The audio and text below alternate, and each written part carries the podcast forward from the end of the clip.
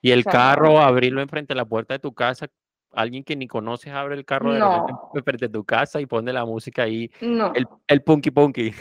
no, no, y no, pum, no. pum, y no te dejan Eso- dormir. No, eso aquí no puedes hacerlo. Y que ya, por ejemplo, yo que tengo ya varios años aquí y yo vea a alguien que haga eso, a mí me incomoda, a mí me molesta. Digo, bueno, pana, ¿qué te pasa? O sea, eso no está bien. Y después yo he hecho el retroceso y digo, qué bolas. Cuando yo estaba en la universidad y yo hacía eso allá en. Venezuela y yo lo hacía, qué bolas. Qué cantidad de viejitos en yo, allá en Bellomonte yo habré ladillado. Yeah.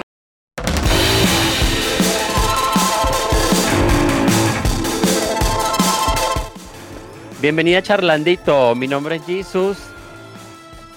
Jesús, ¿Vos? niño, niño Jesús. Preséntate, ¿cuál es tu nombre? Yo, Inés Manrique. Inés, Inés Manrique, venezolana, ya casi americana, ¿no? Poco, poco, falta poco, falta poco. y hoy nos vas a contar un poco de cómo te ha ido viviendo allá, qué tal es el racismo allá, desde tu punto de vista como venezolana. Y por supuesto, qué tal son las escuelas y cómo ser mamá en Estados Unidos, porque ya tienes experiencia en eso bastante. Tres. Tres. ¿Quién iba a pensar que yo iba a tener tres niñas? Y, y la última es americana. La última Ahora- fue la que nació acá, la más chiquitita. Genial. Por eso no te dan residencia o algo temporal, ¿no? No, O sea, yo cuando entré, 50 hijos allá y no te dan ni una residencia. coño, 50 hijos, hay que echarle pluma, ¿no?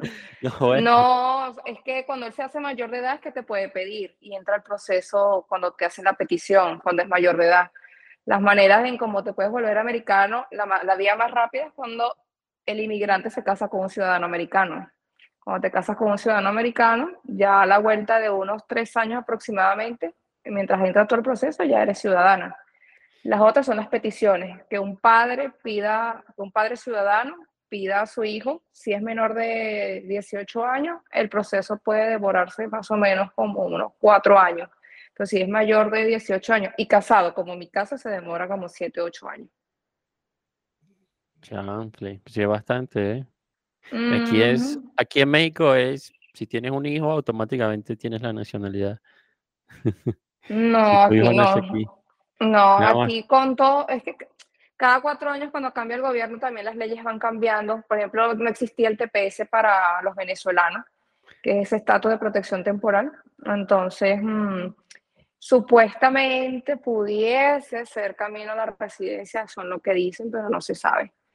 Entonces, cuando yo llegué aquí en el 2016, pedimos fue asilo, asilo político, donde el proceso de asilo en aquel tiempo, de cuando llegamos, este, hasta el sol de hoy no nos han llamado. En cambio, los que han entrado como de tres años para acá, Son más los rápidos. llaman más rápido. Pero los llaman con el rápido a fin- corte. Con el fin de eh, regresarlos si tienen que regresarlos y dejarlos si tienen que dejarlos más rápido, ¿no? En el caso del asilo político, cuando te lo aprueban, este, puedes salir de Estados Unidos a excepción de tu país, porque por eso estás pidiendo asilo político, porque tu vida corre en riesgo y todo lo demás. No puedes ni visitar Venezuela ni los países que son frontera con Venezuela. Sí, yo igual, o sea, yo, yo llegué aquí y eso mismo, o sea, no puedo visitar Venezuela y, y no, no debería salir ni siquiera del territorio mexicano, ni siquiera de, de la ciudad en donde pedí asilo. Este, pues porque de eso se trata, ¿no? Eh, O sea que los sea- alrededores de Ciudad de México no puedes salir. Ya no, porque ya tengo residencia permanente, pero mientras, te mientras estás en, en el proceso, tienes que quedarte en la ciudad. Y hasta que te Mm, digan, ¿sabes qué? Tu asilo está aprobado, tienes residencia permanente. mm. Ya puedes moverte por todo el territorio, se te volteó la cámara. Es que está Y entrando una llamada. Toca. O sea, ¿cómo te explico? se, se-. Déjame ver si logro. Ajá. Ahí está. Ya. O sea, tienes que quedar, ya cuando tienes tu residencia permanente, ya puedes moverte a cualquier parte del mundo, excepto Venezuela, porque si vas a Venezuela, podrías perder tu residencia en el país donde estás pidiendo asilo. Yo supongo que Claro. todos los países es así. Sí, Más o menos por ahí. van. Debe ser algo muy parecido. Por lo menos acá en el caso de nosotros, está, pedimos el asilo político cuando llegamos en diciembre del 2016. Eh, el TPS lo metimos hace año y medio y pues en Anteluxis las demoras para respuestas son bastante tardías y hace poquito fue que nos llegó la aprobación del TPS. Eh, y em, cuando, bueno, Amaya Lucía, que es la ciudadana americana, se haga mayor de edad, me podrá pedir. Pero eso de que te piden es para que te den residencia o para que te den... Primero es la residencia permanente, primero es la residencia y después de la residencia es el paso a la ciudadanía. O sea, es como tú dices, literal la única forma de tenerla... Mm, casándote. casándote. te enamoras de una, o sea, no, que, que, se, que se enamoren de ti, no que te enamores. Bueno, exacto. Pero no, es bastante complicado en ese aspecto, pues. O sea, en el caso de Luis y mío, que nos casamos aquí en Estados Unidos eh, y después hicimos el proceso del asilo, nosotros tenemos que esperar o que nos llamen el asilo o que el gobierno emita una nueva ley donde diga que en el TPS, en el caso de los venezolanos, los hondureños, los guatemaltecos, todos los que incluyen en ese proceso de estatus de protección temporal sea el camino la residencia. Pero eso todo va a depender del gobierno. TPS, Temporal Status Protection. TSP. Eh, temporal Protection Status. temporal Protection Status. Ok, tú llegaste a, Miami, ¿no? Sí, mi mamá vive en Miami y yo llegué directo a Miami. Ahí no, ahí no hay problema con con el idioma, ¿no? O sea, llega casi que Venezuela 2.0. Más o menos, porque en Miami, dependiendo en qué parte vivas, hay lugares donde más escuchan más, el inglés que el, que el español. Sí, por ejemplo, en Miami hay una zona que se llama Hialeah, que están todos los cubanos, y casi que los mismos comercios, los mismas gas stations, todo hablan en español. Y en la zona del Doral, que es donde están todos los venezolanos, casi que todo donde tu negocio que entras te van a atender en español. Claro, a la entrada te dan los buenos días y en qué te puedo ayudar en inglés, pero te das cuenta que hablan español y ya. Y ya. ¿Hablas español? Y sí, y hablas español. ¿Y los cubanos qué les gusta más hablar? ¿Cubano o...? Ellos es una liga, el Spanglish. El Spanglish. Igual de, Puerto Rico también. Sí, ellos te ligan el español y el inglés. Mm, los que tienen bastantes años en este país, pero los viejitos, la gente mayor, no les hables en inglés porque se molestan. A ellos les gusta que les hables en español. Sí, los que son los señores mayores cubanos, todos en, en español. Claro, porque también hay hijos de cubanos que a lo mejor aprendieron el español por su mamá y su papá, pero de resto inglés, porque me imagino que en las escuelas es inglés.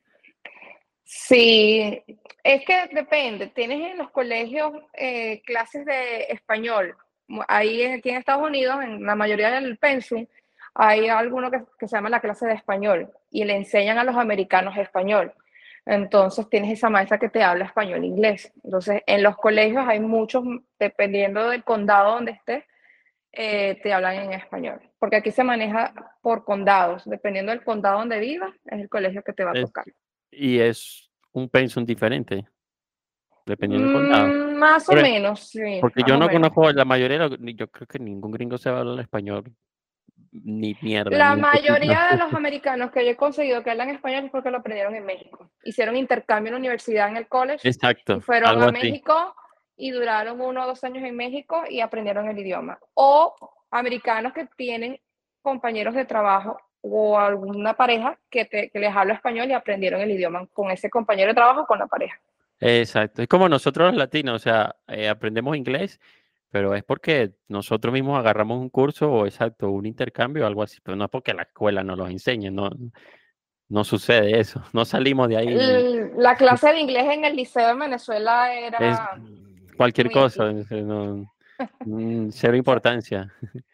O sea, estudiamos que primaria, seis años, luego cinco años de bachiller, once años, y en once años pudimos haber aprendido a hablar inglés perfecto y, y, al, menos al menos graduarnos como bilingües, ¿no? Y ya tienes como que una media carrera, por decir así. Exacto. Pero no. Pero Allá me acuerdo cómo es el, el que está en las Mercedes, en la escuela de inglés, que todo el mundo estudia ahí y nadie sale hablando inglés. mierda. El CBA, El el CBA, el CBA, el CBA. Todo el mundo estudian ahí, pero nadie- Ay, está mal, sale ahí, gradué. Y no no, no, no aprenden una mierda ahí. No van, a, Nada, no van a censurar por estar hablando mal de ellos, pero la verdad que sí son muy malos. No, pero es que yo digo que en, en cualquier idioma, si tú no lo practicas todos los días y la necesidad no te obliga a comunicarte, nunca lo vas a aprender. Exacto. Porque es, es lo que sucede en Miami. O sea, en Miami la mayoría de las personas que llegan y tienen 15, 20 años viviendo en Miami y se relacionan con puras Con personas pura- que hablan español, no aprenden a hablar inglés, no aprenden, porque les preguntan, oye, tienes 20 años en este país y no hablas inglés, porque su medio social es que todos hablan español, entonces no ven la necesidad y la obligación de hablar el idioma, y por eso nunca lo aprenden. O sea, si llegas a Miami, hablas español sin problema, no necesitas aprender nunca el inglés. Pero me imagino que si vas subiendo más al centro o al norte, ya ahí se Cambia. pone peluda la cosa, ya te empiezas a, a cambiar. a- Cambia totalmente, cambia total y en todo sentido, porque hasta la calidad de vida te cambia, en todo sentido. Sales de la Florida, o sea, Miami está en el estado de la Florida, Miami es más caro para vivir. mucho más costoso. Yo, yo diría que la gente se va a Miami es por el idioma. Por sí, como por sentirse a lo mejor más a gusto en una zona de confort y hablar el, el idioma sin tener esa barrera. Y cultura Pero latina. real, y la cultura latina, exacto. Porque allá, pues, todo tú consigues en cualquier lugar que te venden arepas, que te venden a los cubanos sus, sus cosas Una cubanas. la cubana. Eh, entonces, por lo menos en lo que es el estado de la Florida, Miami se caracteriza porque están los cubanos. En cambio, Orlando se caracteriza porque están los puertorriqueños. Entonces, tú ves la Ah. diferencia, tanto, o sea, tú los puedes distinguir, cómo se visten, cómo hablan, todo. Y los restaurantes, la comida, ya tú sabes, que en Miami consigues cualquier lugar cubano y en Orlando consigues cualquier cosa puertorriqueña. Porque yo viví en los dos lugares. Claro. Y en Orlando ya es más, más inglés que. Sí, sí, en Orlando es un poquito más, es más inglés y, pues hay mucho turista. Entonces los mismos americanos de otros estados viajan a Orlando para los parques. Entonces son Ah. los mismos, a- los mismos turistas que también hay en Orlando, son los mismos americanos. Y bueno, personas obviamente que vienen de otros países. Pero es, mm, se habla más inglés en Orlando que en, en el propio Miami. Pero en Miami, Miami es, es más el español, pero tú sales al condado de Broward que es mm, como decirte más o menos 30 millas hacia el norte de Miami, que es el condado ya de Broward, lo que es Hollywood, Sunrise, toda esa zona de allá arriba, Fort Lauderdale, todo el mundo ahí te habla ya, la mayoría en inglés. Es diferente. Condado de Miami-Dade al condado de Broward. Casi que son fronteras del Algo mismo así. país. del Algo mismo así. país. Algo así. Porque yo viví en Miami-Dade, en el condado de Miami-Dade, por año y medio, más o menos, y después me mudé para Broward, y es más inglés. Y si subes un poquito más, llegas a Palm Beach, es más inglés todavía. Y ya terminas, sales y llegas a Orlando, mucho más inglés. Pero sí la calidad de sirvió? vida, ¿Sí te sirve de algo las clases de inglés que vemos en Venezuela? Porque es que el acento es totalmente distinto y, y la verdad es que sí es difícil entenderle, un poquito más difícil entenderle a un nativo. Sí, claro, porque los nativos tienen sus modismos, te cortan las palabras y te las pegan y tú no sabes lo que dicen. Entonces ya cuando escuchas mala. el día a día, sí, sí, te hablan. Por ejemplo, este, hace un tiempo a mí me costaba mucho cuando le quería a lo mejor despedirme de alguien decirle, bueno, que tengas un buen día. Eh, eh, que, que tú decías, ok, have a great day. A mí me costaba decirlo rápido. y Que, y ¿Cómo es que se dice? Y ya hoy en día, aquí, por ejemplo, que yo estoy en Texas, muy poco tú escuchas que te dicen have, have a great day o, o have a great weekend, sino te dicen happy you won. Y tú, ¿qué? ¿Qué? Y es lo que ellos dicen aquí, happy you won. Happy you O sea, que won. tengas, sí, es que tengas un buen día, happy you won. Es un modismo, exactamente. A veces no dicen good morning ni good night, dicen es morning, night. Ujú, Les cortan el Sí. good, ¿sí, no? Sí. Y por ejemplo, este, a mí cuando me van a decir algo me dice, man, o sea, no me dicen, eh, no sé, ¿Cómo es la otra manera que lo dicen allá que te enseñan en Venezuela? ¿El de señora y señorita? Miss, Mrs. Ajá. Mm, no, es muy raro que te vayan a decir lady o algo así. y ya sabes cuando eres una... Sí, te dices que se me... ya sabes que es contigo la cosa. Sí, pero la cultura es totalmente diferente, hasta para el manejo. Tú ves cómo manejan en Miami a cómo manejan aquí. Totalmente diferente. Claro, en Miami son puros latinos, el semáforo no le paran bola nada, pásalo. Allá te, en Miami son muy agresivos en el volante, realmente. Son muy agresivos al volante. En cambio, aquí no. Aquí tú apenas pones la luz de cruce, ya la persona sabe que tú necesitas cambiarte de carril y ya empiezan a bajar la velocidad para que tú te pases.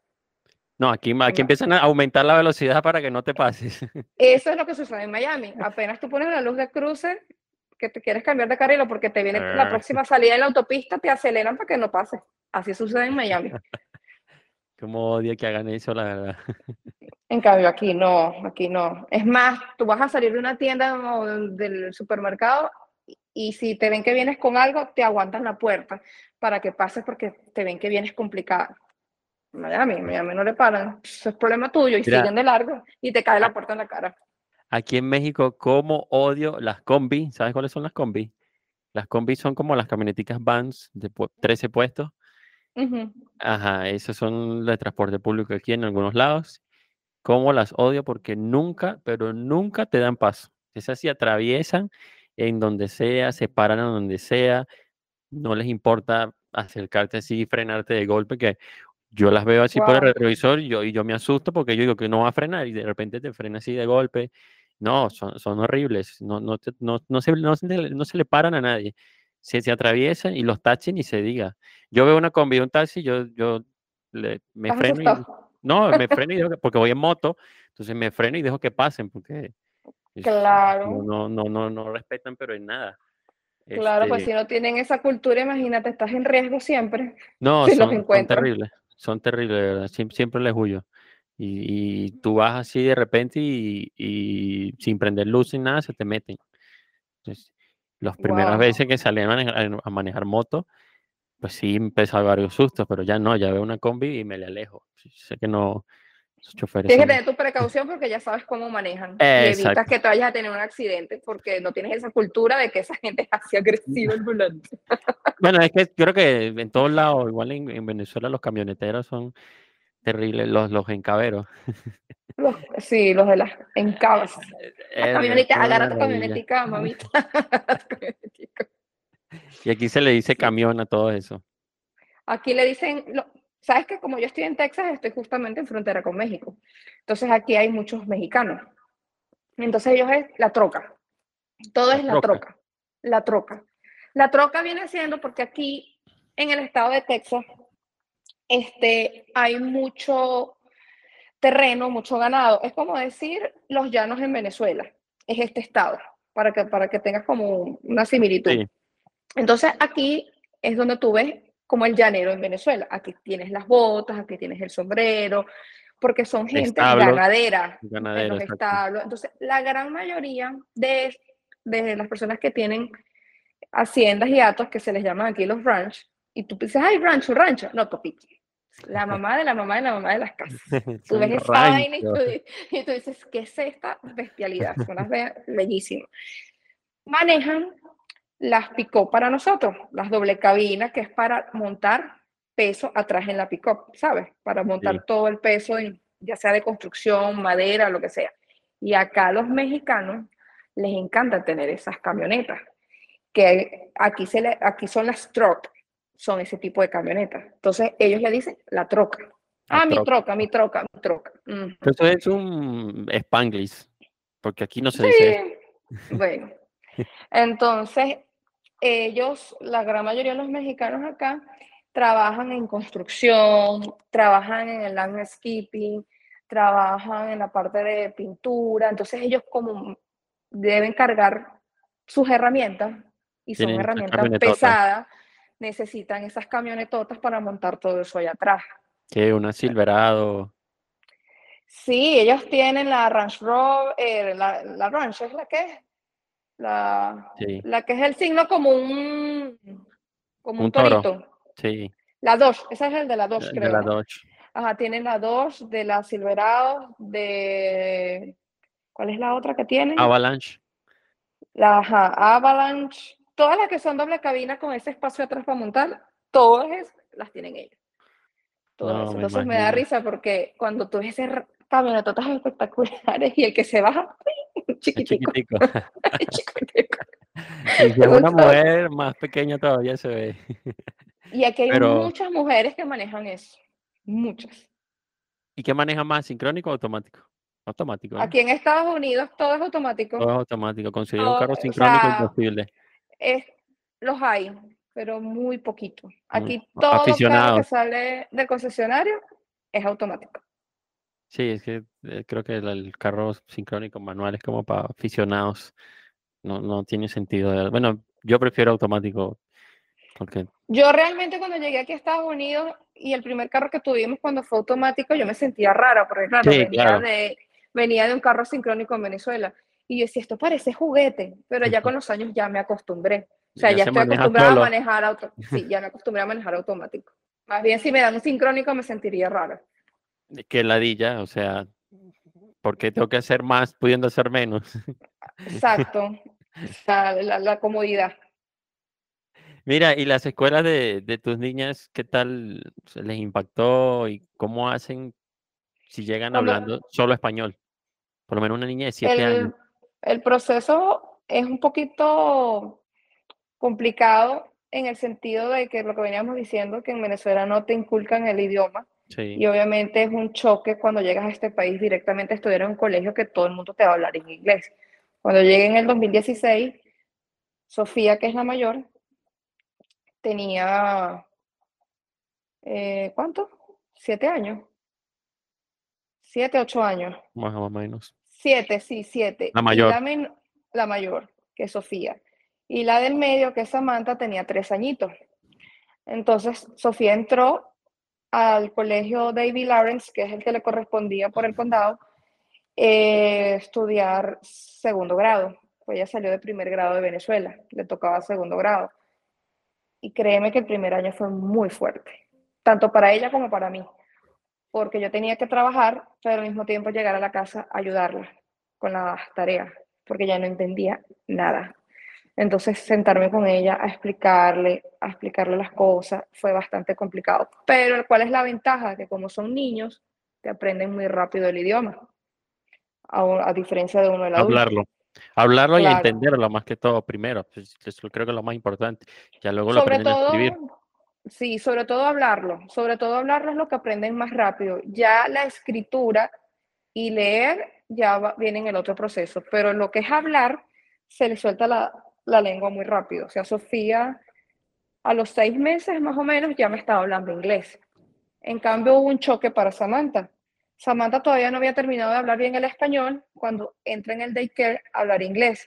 O sea, son dos idiomas al mismo tiempo y la niña me duró como en shock. O sea, a mí Samantha no me hablaba. Samantha cuando me hablaba yo no le entendía nada, era por señas, porque su cerebro tuvo como un impacto de dos idiomas al mismo tiempo y Y o sea, estoy, eh, es una bebé aprendiendo a hablar español y de la meto en el daycare y todo es en inglés y ella, ¿qué es esto? Y le costó el primer año.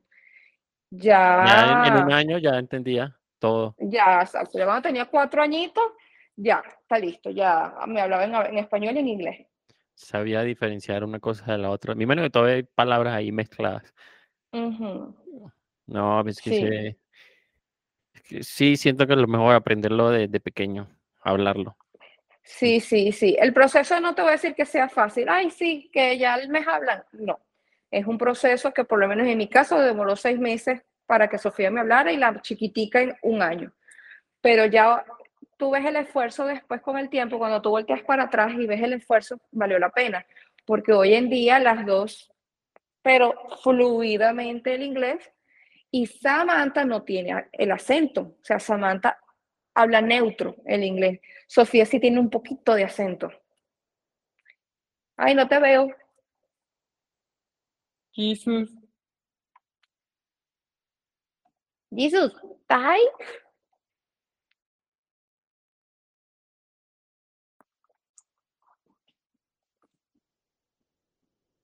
¿Y por qué no te veo? Jesús.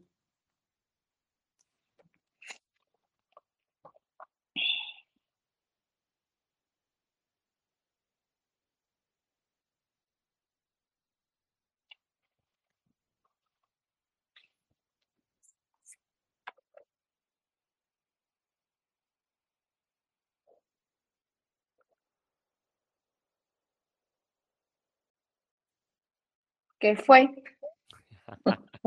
Se fue la luz y no estamos en Venezuela. ah, ok. No, se me, quedé, me, quedé, sin batería, se me olvidó conectarla. Ah, no, vale, pero qué lindo, qué bello. Qué, no, ya, ya, ya volvimos. Me decías que seis meses y te parece que fue mucho. Yo siento que seis meses es súper rápido porque aquí los cursos duran tres años. Tú dices, tres años. Por eso te digo, es para lo que es el, el, la edad. O sea, mi proceso como mamá para yo llegar reventada de trabajar y cansada, y eran las 10, 11 de la noche, yo todavía estaba sentada haciendo tarea para que ayudarla, para mí fueron seis meses muy fuertes en, de mi lado. Pero cuando yo volteo digo, valió la pena porque hoy en día Sofía me habla fluidamente el inglés, fluidamente. Lo escribe, lo habla, lo lee, todo. En cambio, Samantha te lo habla perfecto. Está leyendo, no perfecto, pero te lo lee, pero escribirlo, hay cosas que ella ni sabe escribirla. Mamá, no sé cómo se escribe birthday. Y yo, ¿cómo que no sabe? No, no sé. Entonces, decirle cómo se escribe birthday. ¿Cómo a uno le pasa cuando aprende español? O sea, aprendes a hablarlo y luego es que aprendes a escribirlo y cometes unas borradas escribiéndolo. Ajá, exacto. O sea, ella ahorita está como en el proceso gramatical de escritura porque comete errores ortográficos escribiéndolo. Es que siempre he dicho que es lo, lo, ideal es aprender a escucharlo, luego hablarlo, luego leerlo y de último escribirlo. Ese es el proceso que es más rápido y efectivo. Yo estoy estudiando ahorita portugués. Le dedico poquito tiempo, pero, pero sí, o sea, tienes que estar claro que si no estás todos los días en el idioma, pues te va a costar, no lo vas a aprender tan rápido como desearías. Eh, Exacto. Como tú dices. Y con lo demás, o sea, ah, por cierto, ellas tienen la, educación básica garantizada independientemente de la condición que estén, residente, no residente, ¿no? Exacto. aquí hay una ley donde, exacto, aquí hay una ley donde indica que no importa tu estatus migratorio, pero es ley que tu hijo debe asistir a la escuela. No importa su estatus migratorio. Sí o sí tiene que ir a estudiar. Pero es obligatorio que lo lleves. O sea, si tú no las llevas, te pueden. Te puedes meter en un problema. Ah, fíjate, eso no lo sabía. obligatoriamente los, niños tienen que asistir al colegio. Y me imagino que hay escuelas públicas entonces por todos lados. O todas son públicas. Claro. ¿Cómo se manejan ahí? Aquí, ¿qué pasa? Dependiendo de donde tú vives, en esa zona donde tú vivas, el zip code tuyo y el condado donde estás es la escuela que te van a asignar. Entonces, en Estados Unidos es muy normal mudarse. ¿Por qué? Por el trabajo. Aquí el americano siempre busca ganar más para tener un mejor estatus. Y mientras se van moviendo de lugar, sus hijos van cambiando de escuela. ¿Cuál es la única manera que no estés en ese tin, tin, tin? Es que ya te compres una casa y te quedaste en esa casa. Y, Tengas un negocio propio. Exacto. Y si vas a vivir durante 20 años en esa misma dirección, ya tú sabes que tus hijos van a durar toda la, toda la, el estudio dura en esa zona. Entonces, en mi caso particular, desde que yo llegué a Estados Unidos me he mudado cinco veces. Entonces, han sido cambios de cinco veces para las niñas de colegio. Como tú dices, es normal allá eso. Ajá, entonces uno trata, o sea, es normal acá, pero eso tiene una desventaja, porque tú, o sea, ¿cuál es el futuro después? O sea, no hay una estabilidad emocional en ese aspecto. O sea, cuando tú seas adulto, tú, tú no vas a estar a lo mejor conforme en un trabajo, en un lugar tanto tiempo. ¿Sabes? Sí, o sea, Porque te creaste con esa cultura ya de te creaste con esa cultura cambiante. nómada. Ajá. Entonces, ¿qué es lo que uno no tiene en Venezuela? Tú en Venezuela prácticamente tu primaria y tu secundaria la hacías completa en el mismo exacto. colegio. Mismo círculo de amigos, mismo círculo de, de todo. trabajo, la misma, todo. exacto, la misma gente. Aquí es diferente. Aquí es normal que tú veas que se muda, uno se muda mucho. Entonces, en el caso de las niñas, por ejemplo, este, ellas, los colegios que les ha tocado, que es tu pregunta de las escuelas públicas, aquí hay- existen millones de escuelas públicas. Existen las privadas, pero obviamente las privadas son costosas.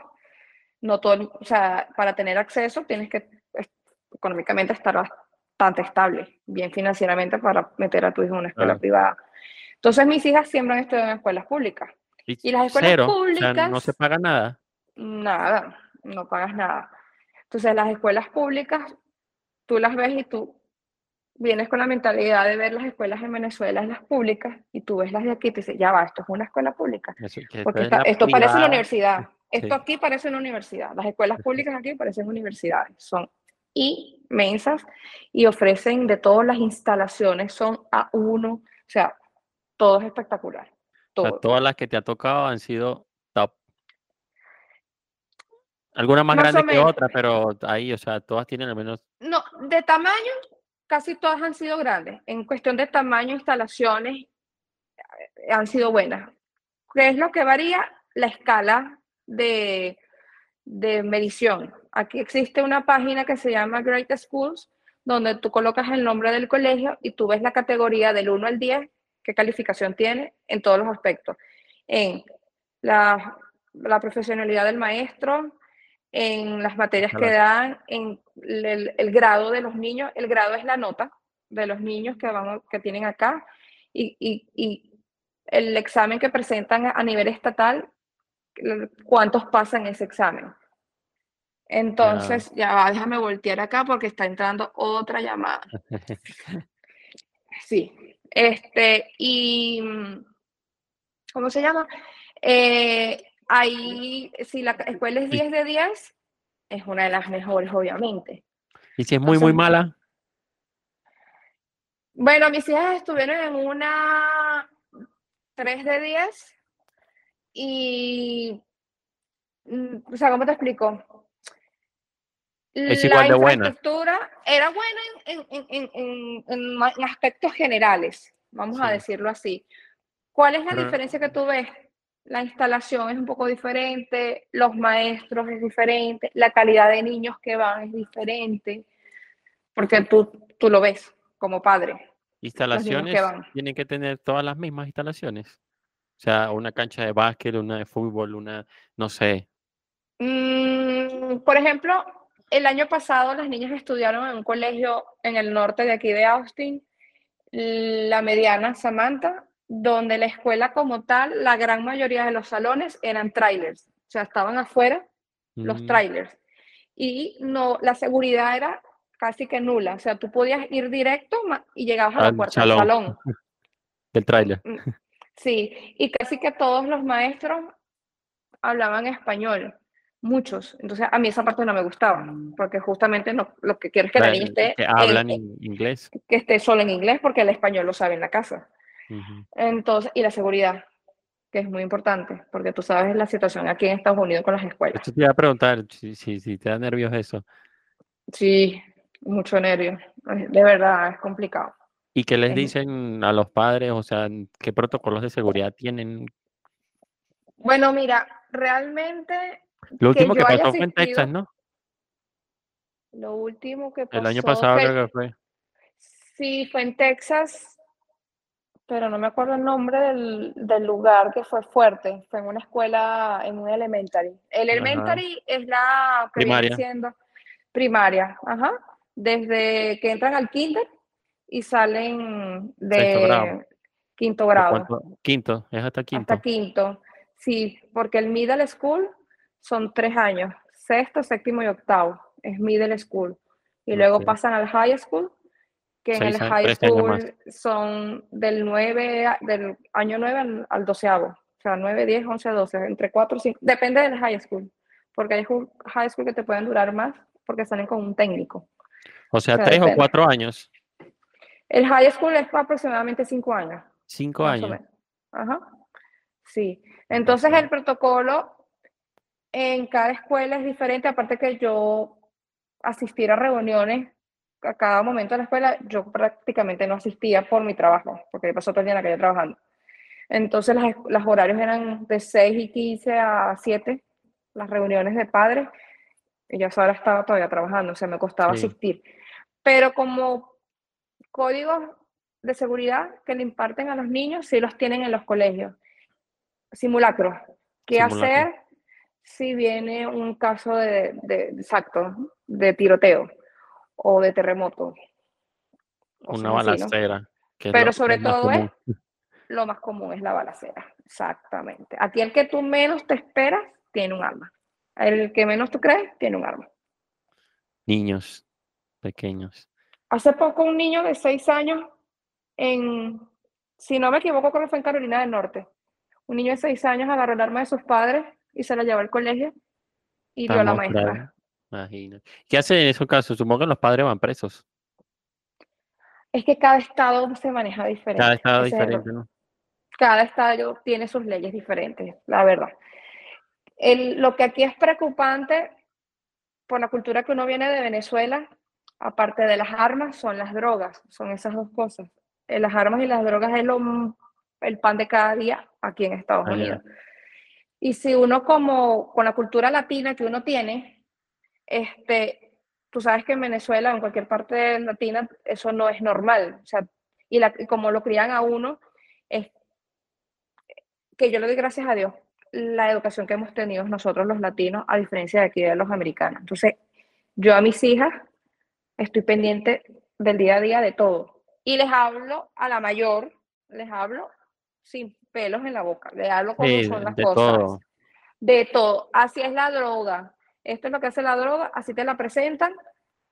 Le hablo también de lo que es el sexo, de una vez, de de una. una vez se lo digo, y lo que son las armas. Y aquí se ve mucho la pedofilia. O sea, yo todo lo malo se lo digo clarito, clarito para que lo escuche de mi boca y no de otro. Se lo digo clarito. Y ella está clara. Es más, yo hace un mes le pregunté, hija, ¿te alguna vez te han ofrecido drogas en el colegio? Mi hija tiene son 13 años y está en el último año de middle school. Me dijo, sí, mamá, ya me han ofrecido drogas. Y yo, ¿y qué has hecho? Nada, les digo que no, gracias, no me interesa. Y ya, no me interesa. Le digo, ok, ya a su edad, ya le han ofrecido drogas. Ya, eso no, eh, la verdad que no pasa en Venezuela. Cuando en mi colegio, Bueno, no sé, en mi colegio no pasó y, y, y no, no, sea, no, no es tan... nunca, nunca. Armas en mi colegio, jamás, jamás. Aquí se ven las armas. O sea, aquí es un tema bastante complicado en ese aspecto.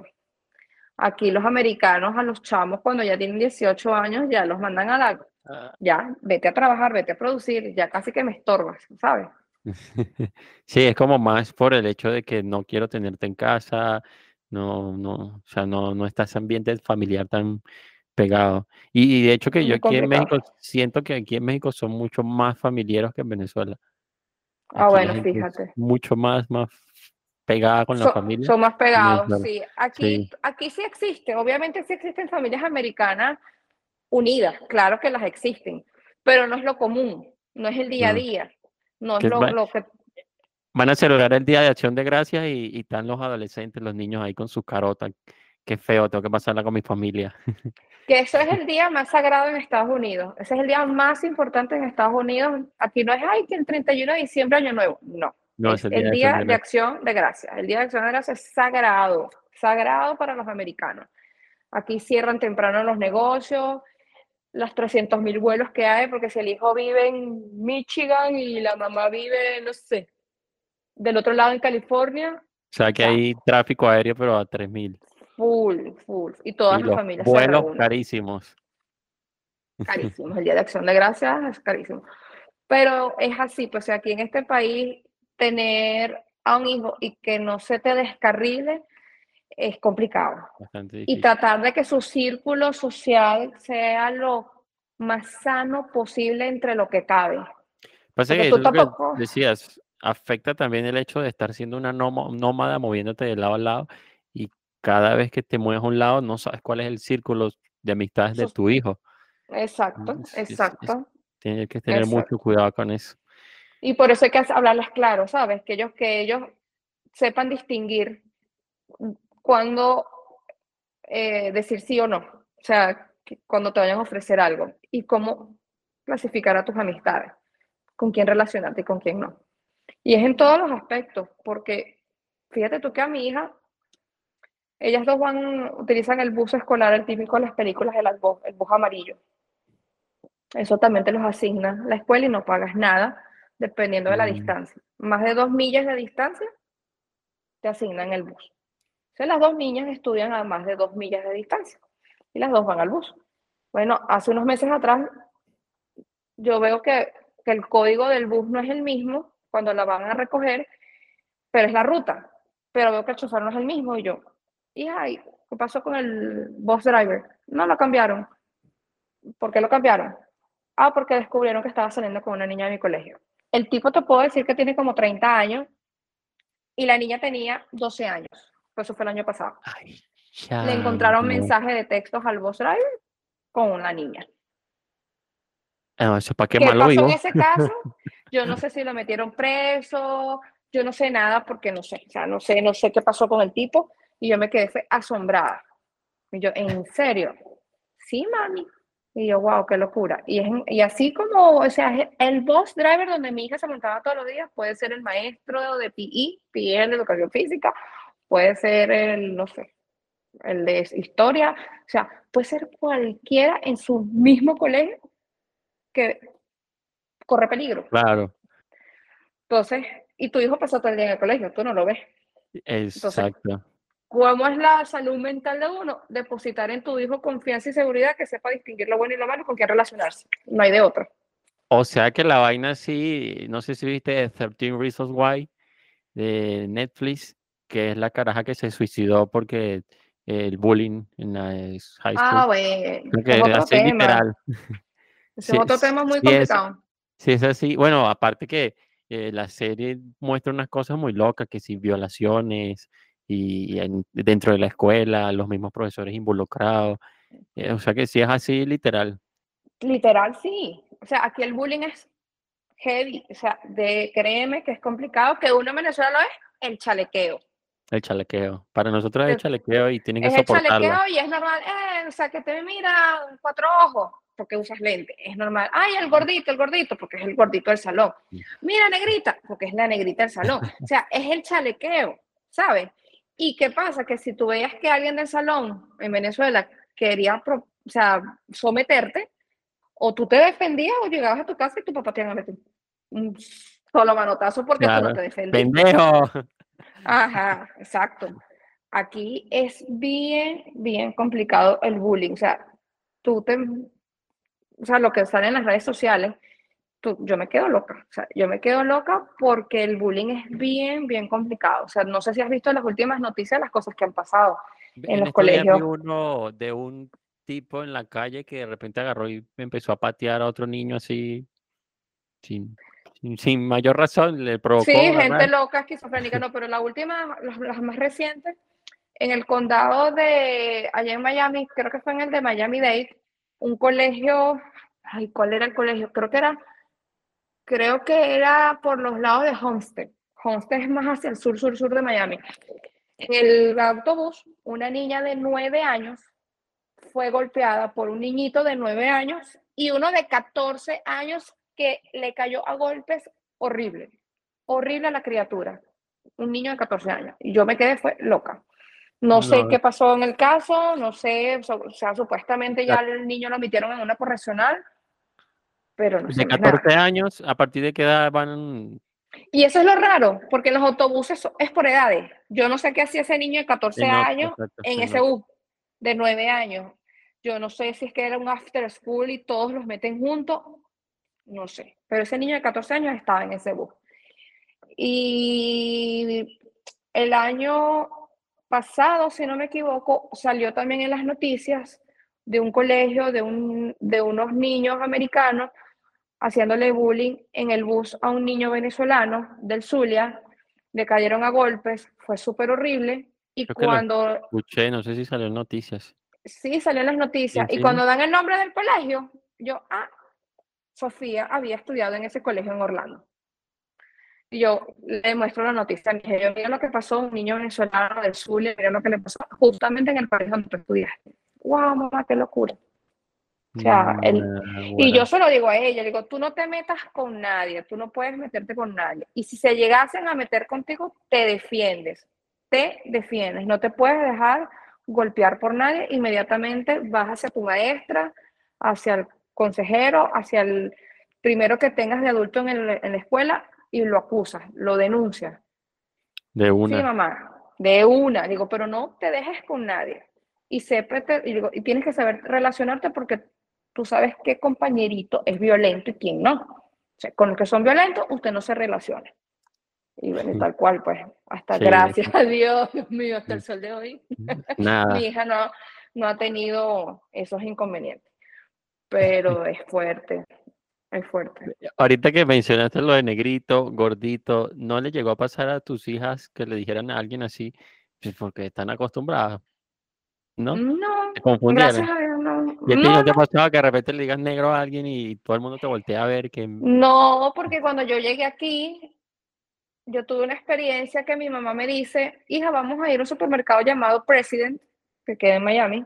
Ese supermercado, la gran mayoría es de haitianos, van, son los haitianos, pues y los haitianos son todos oscuros. Entonces me dijo mi mamá, no te le vayas a quedar viendo a nadie, así extrañada, o sea, tú concéntrate en, tu, en las compras y no mires mucho a nadie. Y yo, ¿por qué, mamá? Después hablamos. Después entendí.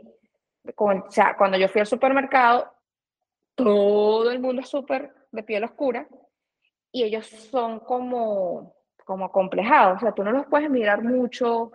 Si los tropiezas, se molestan. Entonces, es delicado el tema. Entonces, O sea, claro, ya mis están hijas como a la defensiva. están Alguien les va a hacer con- algo, alguien Sí. va a eh, decir algo por su color de piel. Ya están Sí, en ese. sí, sí, punto. sí. Entonces, aquí en Estados Unidos, tú no, ay, que mi amigo es oscuro y le voy a decir negro. Ay, mi negro, como uno en Venezuela, ay, mi negro, mi negro bello, mi negrita. Tú dices aquí negro y negra, y créeme que, ¿qué dijiste? Tú eres negra. O sea, exacto, tú no puedes decir eso. Ni, y prohibido decir el niga. O sea, dices niga y te quitan la cabeza.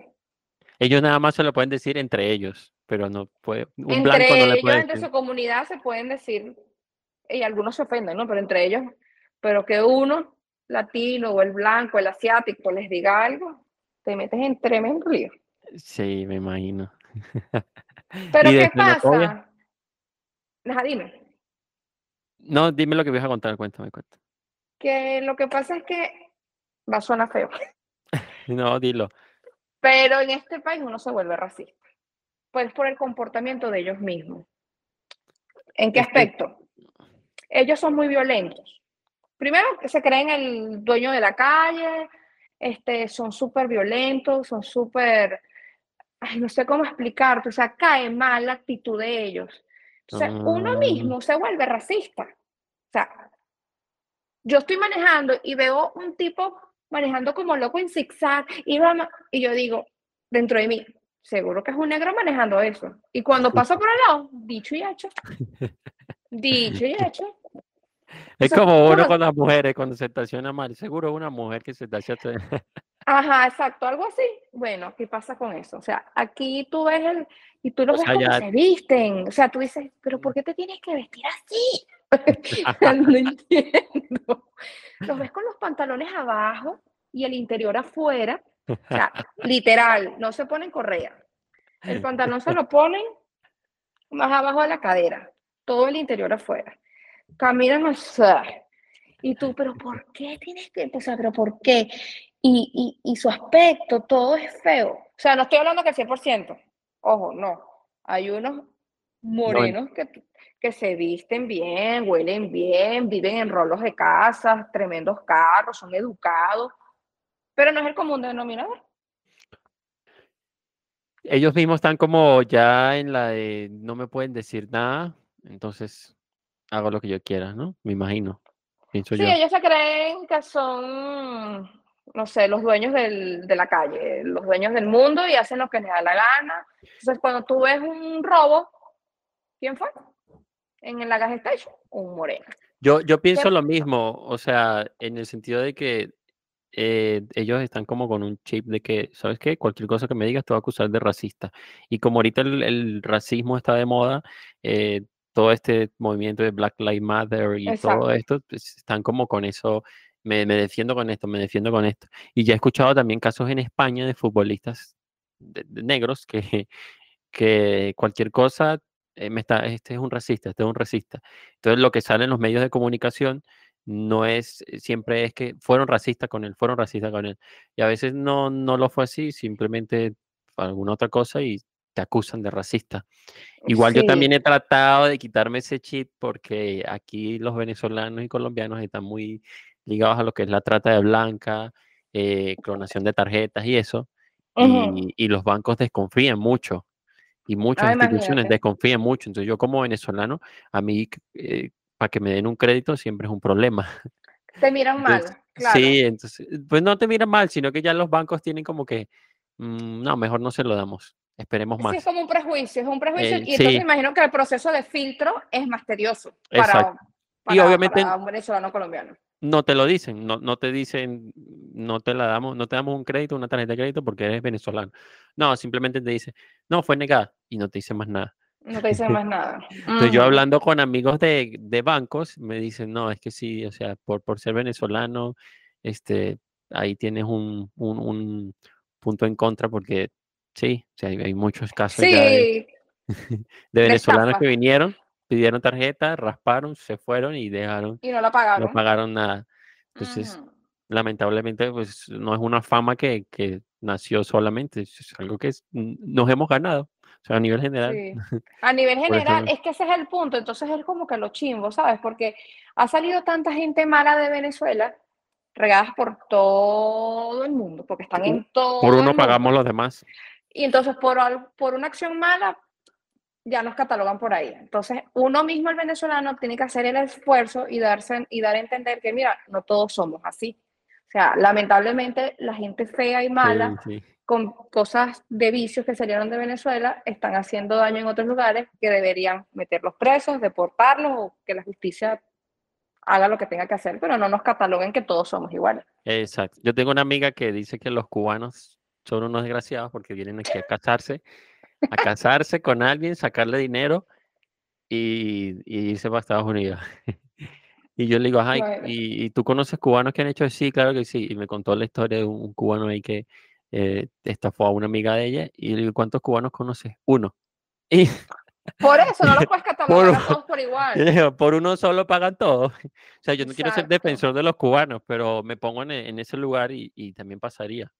Claro, es la situación de nosotros los venezolanos, de que en. Perú no nos quieren, que en Chile es complicado, que en Ecuador no nos quieren, y así en muchos países no nos quieren. ¿Por qué? Porque todo ese poco de malandros que han salido de Venezuela están haciendo daño. Y aquí, ay, mijo, ni hablar.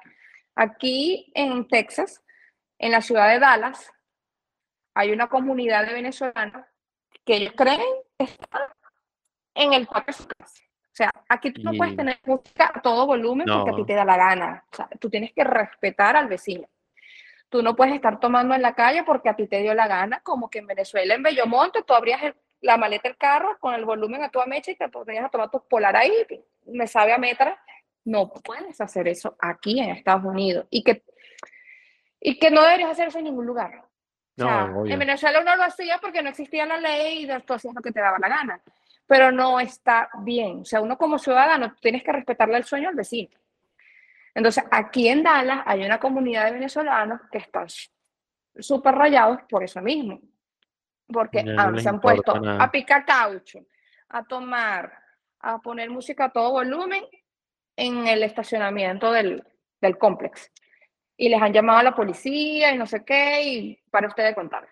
Entonces tú y que, oye, pero ¿por qué? O sea, vienes de Venezuela a echarle pichón a este país. Ana, cámbiate el chip. O sea, no vengas con tus malas costumbres. O sea, deja las malas costumbres en el pasado. O sea, está bien, yo a veces extraño esa cultura, pero sabes que eso lo vas a tener es allá, no aquí. No puedo venir a traerme esa cultura para acá. que poner mi música a todo volumen y que vecinos, pues, ¿por qué no? O sea, yo vivo en un edificio igual, o sea, este, tampoco estoy en una zona que sea muy eh, caché, o sea, estoy en una zona normal. Normal, de media, pues. E igual no, no, no, no me pongo a hacer eso y tampoco hay mucha gente que se pone a hacer eso.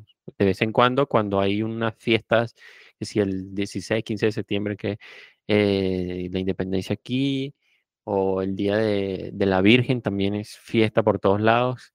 Entonces esos días, pues sí, todo el mundo hace fiesta en todos lados. Y... Exacto. Eh, incluso Pero un fin no de semana, Venezuela. Pero no como Venezuela, que en serio En Venezuela con llegaba el, el viernes y ya a buscar la calle, la música, el bochinche. No, y el o sea, carro, no. abrirlo enfrente de la puerta de tu casa, alguien que ni conoces abre el carro de No, enfrente de tu casa y pone la música ahí, no, el, el punky punky, no, no, y no, no, pum, no. pum, y no te dejan Eso, dormir. no, eso aquí no puedes hacerlo. Y que ya, por ejemplo, yo que tengo ya varios años aquí y yo vea a alguien que haga eso, a mí me incomoda, a mí me molesta. Y digo, bueno, pana, ¿qué te pasa? O sea, eso no está bien. Y después yo he hecho el retroceso y digo, qué bolas. Cuando yo estaba en la universidad y yo hacía eso allá en. Venezuela, y yo lo hacía, qué bolas, qué cantidad de viejitos y yo allá en Bellomonte lloré ladillado. Ya, ya, ahí, ahí dijiste, ya estoy vieja, ya estoy ruca. No, es cuestión ya, yo digo que es la madurez, es la cultura, ¿sabes? De que uno decía, coño, no hagas lo que, no gust- que te gustan que te hagan, ¿entiendes? Y eso aplica para todo, porque en una playa, en Venezuela, hacías lo mismo, tú ponías la competencia de música de carro con carro en las playas de Carro con Venezuela. carro, uno al lado del otro y dale. Aquí no, o sea, aquí tú no puedes. Primero, los carros no pasan a la playa, empezando por ahí. Llega los carros otra. están allá, la playa está acá. Tú tienes que irte caminando con tu toldo, con tu silla, con tu cama, con todo tu vaina. En segundo lugar, a poner una música a todo volumen. Ahí, y créeme que en cuestión de 15 minutos te va a llegar la policía. Y una lo menos que, lo, una multa. O sea, lo menos que uno quiere en este país es estar en problemas con ley.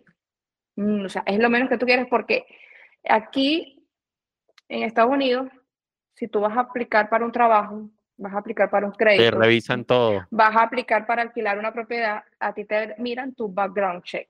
El background check es tu historial criminal. O sea, tienes que Y a nivel limpio. federal, a nivel todo el país o Depende de, depende de lo que depende de lo que hecho. aplicas.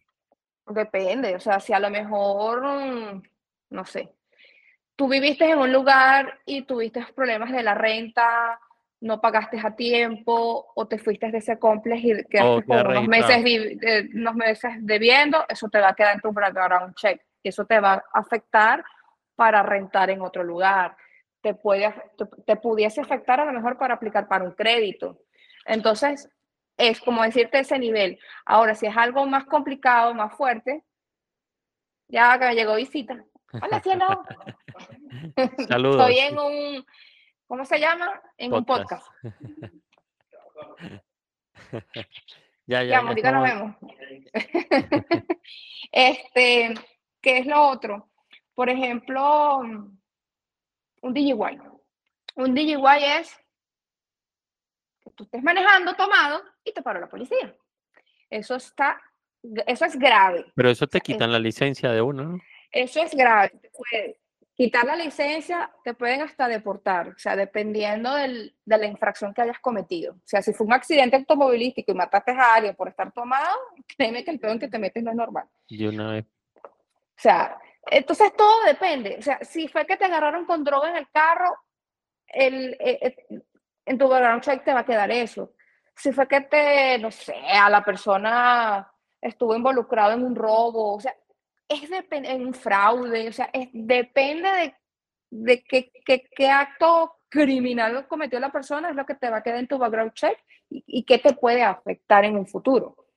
Entonces, Y esto no se borra, o sí, después de 10 años. no 15 años, sé, no sé, no sé, esa parte sí desconozco, no sé en cuánto tiempo se borrará, ni idea.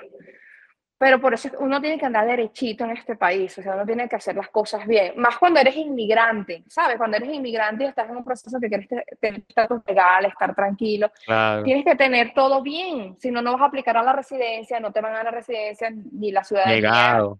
todo negado. Ay, no, que estoy, tengo ficha, eh, ¿cómo se llama?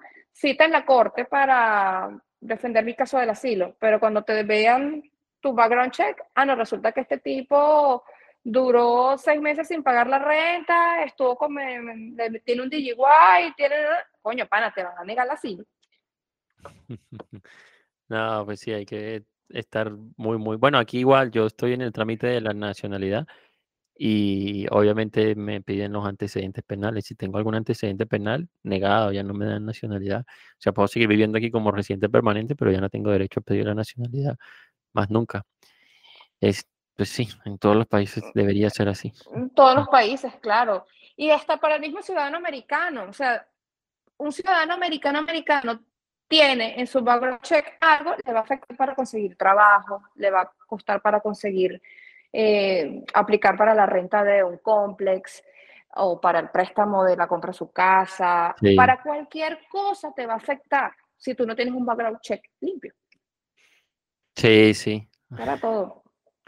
Ya saben, tienen que cuidarse cuando anden por ahí de locos. sí salen muchos videos de Venezuela, porque uno es venezolano y, lo que te es pura vaina de venezolana. Entonces sale muchos videos de esta venezolana se quiso pasar de astuta con un policía mm. americano. Creo que ese nivel de pendejo. Eso no sé si fue en Virginia o en North Carolina la, la chama, la chama que se quiso pasar de astuta. y yo, Dios mío, qué vergüenza, qué, qué loca. Entonces, ya después cuando le meten los esposos y la meten en la patrulla, ay, a las borrachas que ah, ahora sí admites que estabas tomando, ahora sí lo admites. La otra no estaba manejando, la otra pueden tomar todo lo que quieran. Es la, que, está detrás del volante. sí, ah, tienes licor en tu sangre, te jodiste. Trabajo en un bar. Sí, no es que trabaja en un bar. Coño, y abres la boca y le brindo al policía. Se me pega el aliento de los demás, ¿ves? te estás besando con todos los demás. Sí, sí, qué cara dura. O sea, no, y, y, y, le reclama al policía cuando le ponen las esposas. Coño, no, o sea, es la ley, es la ley. Y cuídate si intentas sobornar a un policía, que bueno, ¿cuánto te doy ahí para que me suelte? Mira, peor. Peor. ¿no? peor. Ni se te ocurra hacer esa vaina. Ya, eh, ya el, manejar borracho es un delito menor y ese es el delito mayor. Exactamente, exactamente. Y, todos tienen su cámara grabando, ¿no? Creo que sí, creo que sí, creo que todo policía tiene su cámara grabando, creo que sí. Pero también puedes tú grabar, ¿no? ¿Verdad? Esa parte no sé, yo me supongo, Jesús. No sé. Mira, a mí me pasó. ¿Y a ti no te ha pagado la policía? ¿O sí? Ay, chamo, no, a mí me pasó unas vainas. ¿Cuál ha sido la peor? Mira. O la mejor. Depende de lo que hayas aprendido. Te voy a contar dos anécdotas. Te voy a contar dos anécdotas. La primera fue, eh, iba allá en Miami, cuando yo vivía en Miami, yo iba con Sofía y con Samantha en el carro. Iba por una avenida que se llama Biscayne Boulevard, y ocurrió un accidente. Ocurrió un accidente, pues obviamente hay tráfico, vamos todos poco a poco, no sé qué, pero el accidente fue fuerte, fue muy fuerte porque, bueno, el carro todo volteado, los zapatos en el piso, habían como manchas de sangre, o sea, de verdad, o sea, se veía fea la cosa. Como a mí me llamó la atención la vaina, yo iba a grabar para mostrárselo a mi esposo, a Luis. O sea, yo quería grabar, como nosotros trabajamos de Uber, dice, oye, mira lo que pasó, ni se te ocurra meterte por esta zona. Esa era mi intención. Cuando yo estoy frenada grabando, viene el sheriff. Los sheriff tienen un rango mayor a la policía de acá. El sheriff como el mayor del, condado, ¿no? Ajá. Cuando me viene el sheriff hacia el carro, yo, mierda, mierda, yo, ¿qué hice? Y yo decía, y yo pongo el teléfono en la pierna, ¿no? Y él en inglés me dice que qué estaba haciendo. Y yo, no, sí, dame tu teléfono. Y a mí las manos me temblaban. Y yo le entrego el teléfono y me dice, ¿por qué estabas grabando? Y yo me quedé en blanco, yo no sabía ni de qué responderle. Yo quedé así como que, ay, ¿qué digo? ¿Qué digo? ¿Qué digo? El tipo me agarró el teléfono, se metió en mi galería de fotos, empezó a hacerle hacia el teléfono y me ha borrado todo. Todo. todo. Y me entrega el teléfono y me dice, no puedes estar grabando, tú no sabes el dolor que puede estar pasando esa familia para que tú estés grabando. O sea, él me dijo un painero, no me puso multa, pero me regañó. Y me entrega el teléfono y yo, ay, I'm so sorry, I'm so sorry. Y me fui. Las manos a mí me temblaban. No, pues te vio la cara de cagada y que dijo. Cagada. Y, y yo, Dios mío, Dios, que al tiempo, mira lo que me pasa. Yo voy camino a la universidad, yo, yo estuve, creo que como cuatro meses, en, estudiándome un curso de inglés en un college allá, y voy con mi mamá. Las dos teníamos el mismo horario. Yo voy manejando el carro de mi mamá, y cuando están las luces amarillas intermitentes en la zona escolar, dependiendo de lo que dice el anuncio, es el máximo de velocidad que tú debes ir. Yo veo las luces intermitentes por allá y antes venía un semáforo y el semáforo ya me iba a cambiar. Yo acelero para que no me agarre el semáforo porque voy en contra de la hora de la vaina de la clase y cuando yo paso el semáforo reduzco velocidad porque voy a entrar en la zona escolar. Yo no había terminado de pasar el semáforo cuando tengo la coctelera atrás. Yo estoy creyendo que la vaina no es conmigo. Yo sigo manejando. y veo la vaina que se me pegan más y se me pegan más y yo, la vaina es conmigo, digo yo. y me orillo y el policía se baja. Licencia. Por cierto, cuando te orillas, tienes que quedarte dentro del carro con las manos en el volante, ¿no? Sí, te orillas y tus manos en el volante, que el policía vea tus manos. No las puedes Uno, tener uno abajo. está, uno está acostumbrado a que te paran y te bajas del carro inmediatamente. Y, y no, así Ni es se te ocurra hacer esa vaina. ya tiene tres disparos en el pecho. No hagas esa vaina. No, tú te quedas en el carro con las manos en el volante, porque ellos tienen que ver tus manos. Entonces me pregunta, ¿sabes por qué te estoy parando? Y yo, no. O sea, yo dice, ¿pero por qué me paró? Me dice, porque entraste en zona escolar a 24 millas por hora. Y él me muestra en su pistola de velocidad la pantalla. Me dice, entraste a 24 millas por hora y el límite máximo es 15. Y yo digo, pero la zona escolar no empieza en aquella raya. Me dice, no, era en aquella línea de allá atrás. Yo no vi la línea. Y yo, "Ay". ajá, dame tu licencia, dame tu seguro, dame el registro, de, toma todos los documentos. Tienes que tener la licencia, tienes que tener el seguro del Seguro. carro y la registración del vehículo. En Florida. En Texas es Registración de diferente. vehículo, ¿qué es? Como En la de Florida-. Ajá, algo así. En la Florida es un papel blanco donde aparece todos los datos del vehículo, placa, color, año, marca y el VIN number, que es el número de la serie del vehículo, dónde está registrado el vehículo, o sea, dónde tú vives y de qué año es, o sea, es y que tiene que estar al día. Por eso tiene una fecha, una fecha de expiración. Claro. La registración tiene que estar, obviamente, al día. Entonces, todo eso es lo que tú le entregas al policía.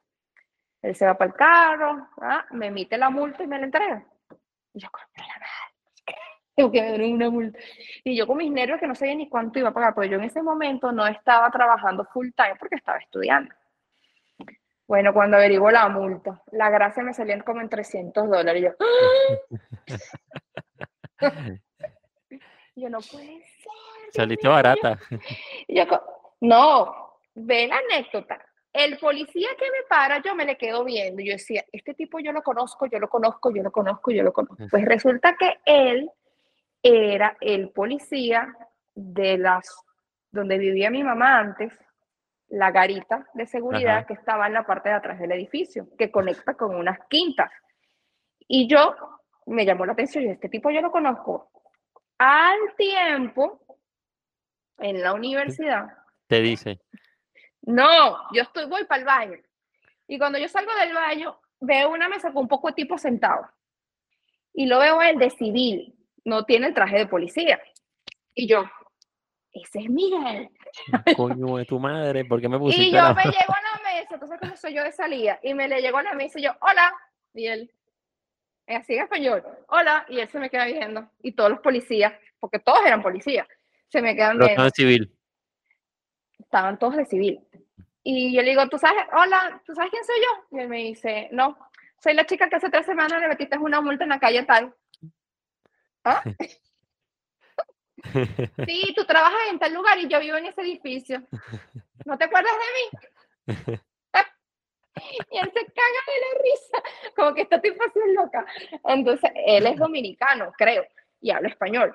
Entonces viene y me dice, claro, ya, ya me acordé. ¿Y tú por qué no me dijiste nada cuando me estaba pegando la multa? Y yo, ¿qué? ¿Qué? Yo decirte que te conozco. Cuando me pega la multa, a ver si tú piensas que te estoy sobornando y me metes presa. No sé. yo me quedé calladita, yo no dije nada, pero sí, me metiste en una multa a mí, a la más pendeja, y el carro que iba delante de mí iba a 40 millas, le digo yo. Que claro, el otro no pudo alcanzarlo. Él me dice, mi amor, disculpa, pero la pistola me agarró fue tu carro, no el otro. Y yo, ajá, yo soy estudiante y yo no tengo 300 dólares para pagar la multa, ¿cómo hacemos? Bueno, puedes apelar. Y yo, ¿cómo que apelar?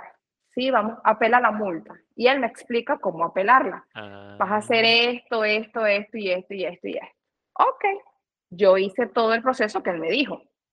Me fui a la corte, tipo película. El juez ahí en su ¿En vaina, igualito como película. El juez en su vaina ahí, con el alguacil, con el que escribe, que no sé qué, y todos nosotros atrás. Cuando nombran mi caso, Eso solo si vas a a- apelar. Sí, yo lo apelé porque de pana no tenía 300 dólares para pagar la multa. Entonces yo, yo, y él me dice, si el policía no se presenta en la citación en la corte para la apelación de la multa, automáticamente el que, el- la persona que fue multada se la perdona. Si el Mm. policía no se presenta. Si el policía se presenta, prácticamente pierdes la apelación, porque es tu palabra contra la del policía. Contra la sí. policía. Él no se presentó en la corte, pero con todo y eso, él me ¿No? dijo, yo no me voy a presentar. Pero con todo y eso, a mí el juez me puso a pagar la multa. O sea, él me dijo, con todo y eso, con todo y eso el juez me dijo, te la voy a reducir a 170, creo que me lo redujo a 170, y financiado.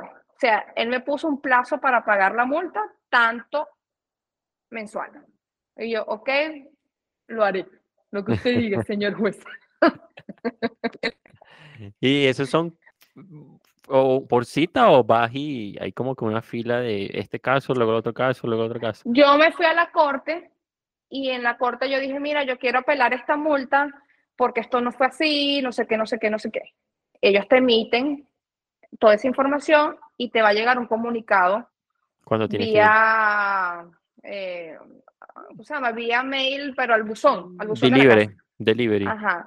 Te va a llegar una carta donde van a decirte cuál es la fecha de, de la corte para tu apelarlo. Y así fue, pasa- pero eso se demora. Pasaron muchos meses hasta que a mí me llegó la carta. Me llegó la carta y yo fui y apelé mi cuestión de esa manera. Y aquí en Austin, más o menos me parece algo parecido. Yo no sabía, porque aquí las highway tienen límites de velocidad diferentes. Hay unas que puedes ir a 80 millas por hora, hay unas que puedes ir a 70 y otras a 65. Entonces, yo estaba nueva en la ciudad y yo no sabía exactamente qué velocidad tenía que ir. Yo estoy entrompándome a montarme en la autopista y delante de mí vienen tres, estas trocas, como le dicen acá, a toda velocidad y yo iba detrás de ellas. Yo, yo me venía montando como a, no sé, como a 60 y pico de millas por hora. Ellas sí venían a todo dar. Y el policía que estaba por ahí me agarró a mí. No, No pues que a las otras no las alcanza. No agarró a la, me agarró fue a mí. Me agarró Tienes a que ir rápido para que no te alcancen. O si no, sí, a lo sí, que yo iba como a 60 y pico, 70 y pico. Yo no sé qué velocidad iría yo cuando me estoy, y me agarró fue a mí. Me pegó una multa. Y yo, ajá, dámela. Y agarré y la fui a pelar. Está bien, está bien. No sabía que se podía apelar. Y, y si había visto videos de, de eso en internet, de más que todo personas ancianas cuando les ponen una multa. eh, y veo los videos y, y pensé que era todo, pero ahora que lo dices, No, no, no, en sí. serio, sí, sí, sí, sí, sí existe. Yo, bueno, la última de esa apelación que te estoy diciendo, por las cuestiones del coronavirus, no podías ir a la corte, todo era vía Zoom. ahora Sí, Zoom. sí, todo por Zoom. Entonces yo estaba en la- así, en mi celular Grabando. en la pantalla Zoom, estaba yo en una esquina, en el medio el juez, en el otro esquina el, tra- el que hace el trabajo de la traducción, el intérprete, y el otro es como, como la que hace las anotaciones, como la secretaria, algo así. Sí. Y fue súper, súper, yo estaba tan asustada. Son las juezas súper simpáticas, súper chéveres. Es más, después viene la, la jueza me dice, ay, tienes un cabello muy bonito y una sonrisa muy bonita. Y, Un "Ay, piropazo. gracias". Y yo dije, y una jueza súper linda, la mujer era muy bonita. Y yo le eché el cuento a mi esposo y seguro que es lesbiana, seguro que le gusta. y, y grabado, ¿no? Es grabado. Todo No, es pero, no, grabado. pero no te pasan el video, ¿no? No, todo fue grabado y, y ya pues, pero todo lo pude apelar de que en tantos meses yo tenía que durar 90 días sin recibir ningún tipo de ticket, de nada, para ellos perdonarme esa multa y borrarlo de mi historial, porque todo eso a ti te queda grabado en tu licencia. Son puntos que le ponen a tu licencia. Ah, sí, he escuchado eso de, los puntos. ¿Y las licencias son diferentes por cada estado? El formato es diferente y dependiendo de tu estatus migratorio es diferente. O sea, oh, yo he visto las licencias de los ciudadanos americanos y el, y el formato, o sea, el color de la licencia, todo es diferente a la mía. Ok, ok. Es diferente. Los que son menores de edad es diferente. Muy diferente. es diferente. A, la primera vista, que sea diferente para que se sepa a primera vista que. Sí, son diferentes. Y la licencia mía de la Florida es diferente a la de aquí, a la de Texas. Es diferente. Genial. Estuvo muy bueno el chisme. Te dejo para que te vayas a trabajar y por favor no dejes que te pongan otra multa. No, papito, no, no, no, no. Ya, ya, ya me conozco a Austin. Ya sé a qué velocidad puedo ir en cada lugar. ¿Y, y qué, qué no te das A la velocidad que tú vas, no te das cuenta porque no, pues no, porque no hay hueco, todo es así, todo que siempre está flotando y no te das cuenta y el carro va a 100 millas por hora y tú, verga, coño, tienes que reducir. Si aquí uno con ese poco de bache y hueco va a 120, 130 kilómetros por hora, imagínate allá que quieres ir a, a 100 millas. Claro, imagínate, 100 millas viene siendo que como 160 kilómetros por hora. Ajá, como 150 Una cosa así, ¿verdad? por ahí. 160. Imagínate, Bien, imagínate. Sí, sí, demasiado. Muchísimas gracias por haber asistido aquí a Charlandito. Este... Estás bella y hermosísima como siempre. Espero que nos podamos ver a la próxima. Y bueno, este cuando seas ciudadano mexicano, vienes a Estados Unidos, que estamos en Sí, a visitarte, claro que sí. Ya, ya puedo llegar. Te hago un recorrido turístico por la ciudad de Austin. Sin pasar de los semáforos en alto, por favor, me quiero salir de Muchísimas gracias. Bye. Besito, Saludos a todos.